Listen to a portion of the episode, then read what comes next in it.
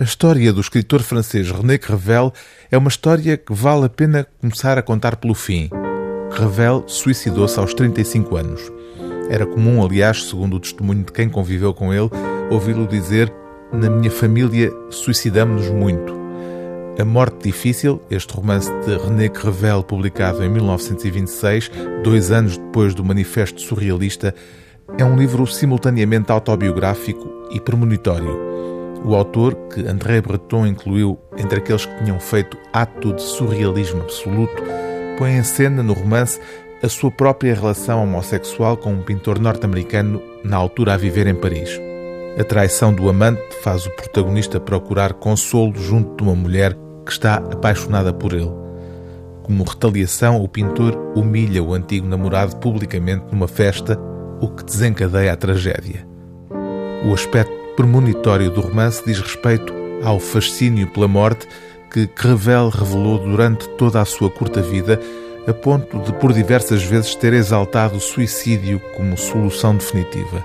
O responsável por esta edição, Aníbal Fernandes, chama-lhe mesmo ao autor um seduzido pela morte, embora as motivações que o levaram a pôr termo à vida continuem ainda hoje envoltas em mistério os conflitos de René Crevel com o Partido Comunista de que foi militante e com a ortodoxia surrealista, entre outras razões devido à sua orientação homossexual sem reservas, conduziram-no a uma máxima que Aníbal Fernandes classifica como subtilmente venenosa. Todas as bandeiras são feitas para ficarmos com aversão às cores. É essa liberdade absoluta, sem dogma, que René Crevel procura também em A Morte Difícil. Há uma farmácia que está aberta durante toda a noite.